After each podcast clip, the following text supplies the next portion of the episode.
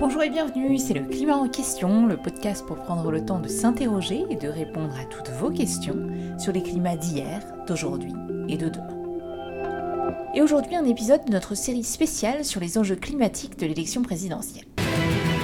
On ne parle pas assez euh, des questions climatiques. Euh, un baromètre publié par l'affaire du siècle a montré qu'on était à moins de 3% du temps total de parole des candidats qui abordent les questions écologiques et climatiques. Même si les Français sont de plus en plus préoccupés par les questions climatiques, les enquêtes d'opinion montrent que l'environnement n'est pas en tête des enjeux principaux de cette élection présidentielle. Euh, Aujourd'hui, l'écologie est la grande absente de cette campagne présidentielle et c'est d'autant plus alarmant au moment où on a le deuxième volet du sixième rapport du GIEC. L'écologie, la grande oubliée de la campagne présidentielle, nous aussi au climat en question, on a trouvé que c'était dommage de ne pas plus en parler, même s'il y a eu des initiatives, comme par exemple le débat du siècle, qu'on vous invite tous à écouter ou réécouter. On a globalement très peu parlé de ces enjeux au cours des derniers mois. Alors on s'est dit qu'on allait euh, faire ce qu'on pouvait à notre niveau, en invitant des experts qui ont réfléchi à ces questions et qui vont venir nous expliquer quels sont selon eux les principaux enjeux écologiques et climatiques actuels. Et du coup on vous propose un format un peu inhabituel, je passe directement à l'entretien avec l'invité, et pour commencer cette série j'ai le plaisir de recevoir Lucille Schmidt qui est cofondatrice et vice-présidente de la Fabrique écologique. Merci beaucoup d'avoir accepté notre invitation et bienvenue dans le climat en question. Merci, merci de cette invitation qui me fait très plaisir. Alors avant de rentrer dans le cœur du sujet, est-ce que vous pourriez déjà nous décrire très brièvement ce que c'est que la Fabrique écologique? Parce que c'est pas vraiment une association ou un think tank classique et vous avez une méthode de travail très participative et très intéressante. Oui, c'est vrai. Alors la, fabrique écologique a été euh, créée en 2013. La méthodologie, c'est d'abord que nous sommes un, un, qui est euh, transpartisan et qui euh, veut faire le lien entre les différents milieux qui s'intéressent aux enjeux écologiques, de la droite à la gauche, de, l'entreprise à l'État, aux collectivités locales, et aussi, j'allais dire, des jeunes aux plus vieux.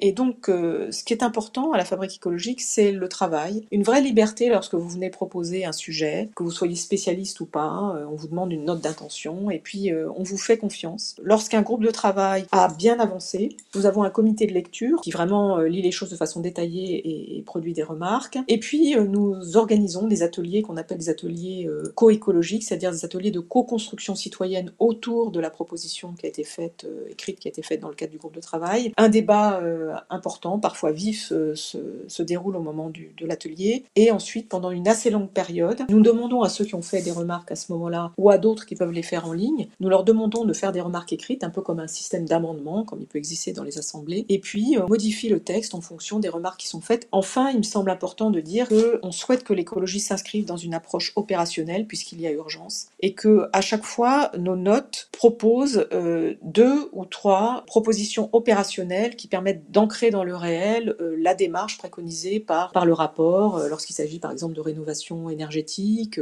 lorsqu'il s'agit euh, de questions relatives aux prairies, lorsqu'il s'agit euh, de promotion immobilière, lorsqu'il s'agit de lutte contre l'artificialisation des sols. Et on essaie d'ailleurs de suivre comment ces propositions euh, arrivent ou pas à être mises en œuvre. Alors justement, venons-en à vos propositions.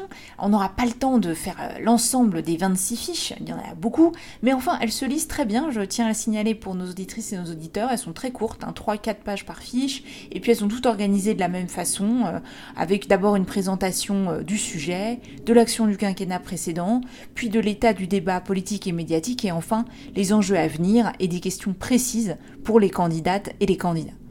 Alors, le dossier est organisé autour de quatre piliers et je voudrais revenir sur le deuxième pilier, sur le modèle énergétique qu'il nous faut pour cette transition écologique, dans lequel vous analysez les changements dans le secteur électrique, les transports et la rénovation énergétique et vous y dédiez en particulier une fiche aux éoliennes, un sujet qui a donné lieu à des controverses pendant la campagne. Alors, est-ce que vous pouvez nous expliquer où est-ce qu'on en est aujourd'hui? Pourquoi ça bloque sur ce sujet-là euh, précisément et quels sont les enjeux pour le prochain quinquennat pour le développement des éoliennes? C'est intéressant effectivement que vous abordiez cette, question de l'éolien parce que qui aurait dit il y a encore euh, un ou deux ans que l'éolien deviendrait une question présidentielle en France? Ça semblait être un sujet technique et un sujet euh, sur lequel il y avait un relatif consensus. Mais aujourd'hui, ce qui se passe, c'est que effectivement, les candidats d'extrême droite, mais aussi la candidate de droite, euh, disent très clairement qu'en fait, pour eux, il faut choisir le nucléaire, toutes par rapport aux renouvelables, et notamment arrêter l'implantation d'éoliens qui s'est fait, selon eux, de manière anarchique, etc. Alors aujourd'hui, la, France, elle est plutôt en retard sur le déploiement des, du renouvelable, avec par ailleurs des objectifs du coup de rattrapage qui sont très très importants. Aujourd'hui, l'éolien, c'est moins de 8% de la production d'électricité en, France, et ça devrait devenir, si on aboutit aux objectifs autour de 20% euh, à, la fin de cette décennie. Mais ça suppose une accélération donc très, très forte, alors que les résistances à l'éolien terrestre se multiplient en France. Du coup, euh, le, déploiement euh, de l'éolien, tel qu'il est prévu, très volontariste, c'est un déploiement qui repose notamment sur des champs d'éolien en mer. Et il y a six champs d'éolien en mer qui ont été approuvés pendant ce, ce, quinquennat. Total, il y en a 11, je crois, et puis il y a des fermes qui sont plus expérimentales. Alors qu'aujourd'hui, on n'a pas d'éolien en mer du tout en France, si ce n'est une éolienne expérimentale euh, au Croisic euh, en face de Saint-Nazaire. Donc vous imaginez l'ampleur du défi. Donc des engagements très ambitieux qui ne collent pas en tout cas aujourd'hui avec la réalité d'un côté et de l'autre une opposition assez forte. On a dans les résistances euh, qui sont portées à l'éolien des arguments très hétérogènes en fait, une grande diversité, je veux dire, qui sont portés. Ça va de la question de la biodiversité, l'idée que l'éolien irait contre les vols d'oiseaux, empêcherait les bancs de poissons de frayer. ça va à l'idée que l'éolien ne peut absolument pas être une, une, industrie euh, écologique parce qu'il y a un sujet de recyclage, euh, notamment des pales. Il y a l'idée des dépenses publiques qui soient indûment subventionnées. Euh. Et puis il y, a, surtout quelque chose de très fort dans un pays attaché à son esthétique. Il y a l'idée que l'éolien défigure le paysage. Moi j'ai travaillé avec des paysagistes là-dessus qui, qui comment le paysage est une construction. Donc l'idée que ça défigure un paysage, ça c'est une idée que je comprends. Mais est-ce que dans un certain nombre de cas, et, là il s'agit de choisir les choses en tenant compte du territoire, de la géographie, du point de vue, etc. Et évidemment des phénomènes physiques de production euh, d'énergie. Est-ce que dans certains cas, on peut imaginer que le champ, le champ euh, éolien euh, apporte à ce paysage une perspective, une visibilité, une beauté? Donc ça, ça fait beaucoup de choses qui font que dans le quinquennat d'Emmanuel Macron, on est passé d'un point de vue très dynamique sur l'éolien un point de vue plus critique, en tout cas plus réservé, avec un paradoxe, c'est que dans le même temps, les différents documents publics, stratégie nationale bas carbone, programmation pluriannuelle de l'énergie, sont extrêmement ambitieux sur le déploiement. Et c'est seulement un des sujets au cœur des controverses que vous décrivez dans ce pilier sur les enjeux énergétiques. Il y en a bien sûr beaucoup d'autres. On a d'ailleurs tendance à résumer un petit peu toutes ces questions à pour ou contre nucléaire et vous expliquez bien euh, toute la complexité de ces enjeux qui vont évidemment euh, bien au-delà de ce débat. Je ne sais pas si vous voulez en dire un tout petit mot. On n'aura pas le temps de décrypter tous ces enjeux malheureusement. Non, je pense qu'il y a un point aussi qui est très important, c'est qu'on a eu des scénarios qui ont été rendus public il y a, quelques mois euh, de la part de l'ADEME, de la part de RTE, qui sont des scénarios qui montrent bien que la montée en puissance euh, de la production d'électricité pour remplacer, se substituer aux énergies fossiles implique à la fois en France le déploiement des énergies renouvelables et euh, et le maintien du nucléaire, voire son développement. Et aujourd'hui, on est beaucoup, je trouve, dans cette campagne électorale, dans une sorte de combat entre partisans du nucléaire et partisans du renouvelable. Et toute la question, c'est au fond d'imaginer comment notre mix énergétique deviendra d'abord plus électrique et ensuite comment dans ce mix énergétique électrifié, on arrivera à, à mettre en avant la dynamique euh, des renouvelables par ailleurs, euh, pour l'instant, à persévérer dans le nucléaire. Et on reviendra dans un prochain épisode sur les questions énergétiques. Pour l'instant, je voudrais passer au troisième pilier de votre dossier consacré au rapport à la nature et au vivant, donc mieux manger, mieux consommer, respecter les espaces naturels, et vous interroger sur plusieurs fiches liées aux questions de santé et d'environnement, à la politique agricole et alimentaire. Ça, c'est des sujets très importants et vraiment euh, des sujets de notre quotidien, et pourtant, il semble qu'on n'arrive pas à articuler un discours politique fort autour de ces enjeux qui permettraient de rassembler des questions de santé publique, de justice sociale, d'écologie, mais aussi tout simplement de meilleures conditions de vie pour les agriculteurs et puis euh, de meilleure alimentation pour tous. Alors pourquoi est-ce que ça coince sur ce sujet-là? Moi, je crois qu'il y, a plusieurs choses. C'est que la question agricole en France est une question, euh, vous le savez, qui est une question, euh, j'allais dire, d'identité nationale. Nous sommes un grand pays agricole et, et, par ailleurs, au moment de la construction européenne, lorsqu'on met euh, en place la PAC en 1962, la France euh, va bénéficier très largement de la PAC et euh, on va devenir un très grand exportateur mondial de produits agricoles. Et puis c'est une agriculture qui est vraiment construite selon un modèle productiviste. Pourtant, aujourd'hui, avec ce modèle productiviste, il y a eu un renforcement des inégalités du côté du monde agricole. C'est-à-dire que vous avez environ un tiers, je crois, des agriculteurs français qui ont un niveau de revenu extrêmement bas, proche du RSA. Donc modifier ce régime d'agriculture intensive et productive dans lequel les subventions sont versées encore assez largement en fonction de la production, c'est très difficile. La deuxième chose évidemment, c'est qu'à partir du moment où on a une spécialisation une manière de produire qui rapporte sur le plan du modèle économique, c'est plus compliqué d'y renoncer. Et euh, il y a aussi euh, une organisation avec un puissant syndicat, la FNSEA, qui joue un vrai rôle de soutien à ce modèle. Euh, ce modèle. Il y a eu des, discussions qui ont duré plusieurs années à Bruxelles autour de la nouvelle PAC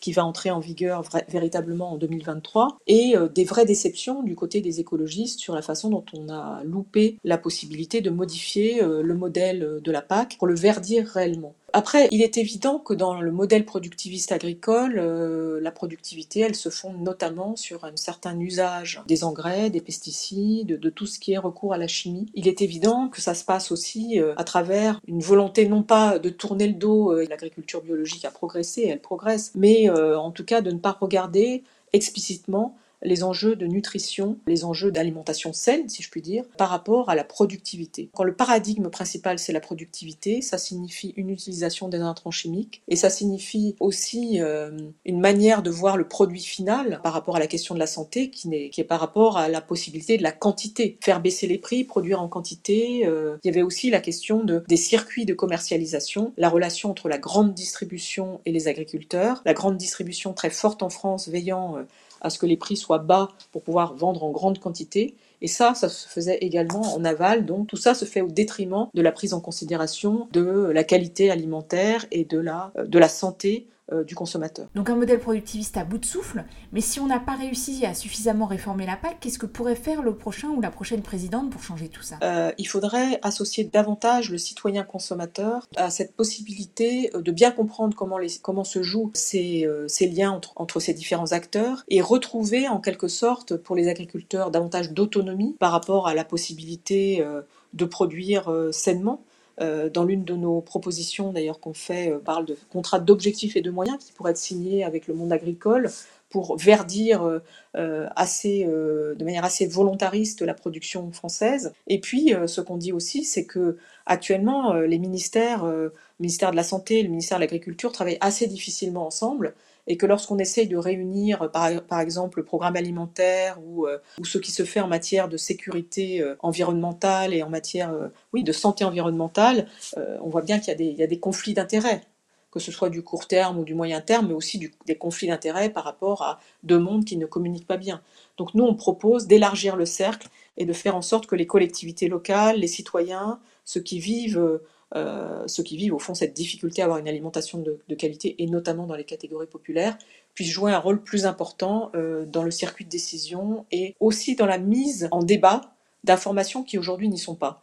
Vous savez, quand on achète des, produits euh, de, l'agriculture conventionnelle, comme on dit, je crois qu'on est totalement inconscient du fait que s'ils sont moins chers que les produits bio, c'est tout simplement parce qu'ils sont largement subventionnés. Si on faisait déjà apparaître cette manière dont les subventions public aujourd'hui bénéficie à des produits qui contribuent à dégrader la biodiversité et à dégrader notre santé, je crois que le consommateur euh, aurait très envie de devenir acteur. Et cette idée euh, d'acteur citoyen, ça nous amène au dernier pilier de votre rapport qui est consacré aux outils pour agir, notamment les outils économiques, fiscaux, de participation démocratique, de formation, d'éducation, etc. En gros, comment est-ce qu'on fait pour mettre en œuvre ces transitions? Et vous avez aussi publié 15 propositions à mettre en œuvre dès le début du quinquennat. Est-ce que vous pouvez nous donner quelques exemples? Qu'est-ce qu'il faut faire dès les premiers jours, les premières semaines, les premiers mois du quinquennat? C'est toujours difficile de choisir entre 15 propositions, mais en tout cas, lorsque nous avons euh, fait ces 15 propositions qui sont articulées avec les, piliers que vous rappeliez dans notre dossier, nous avons euh,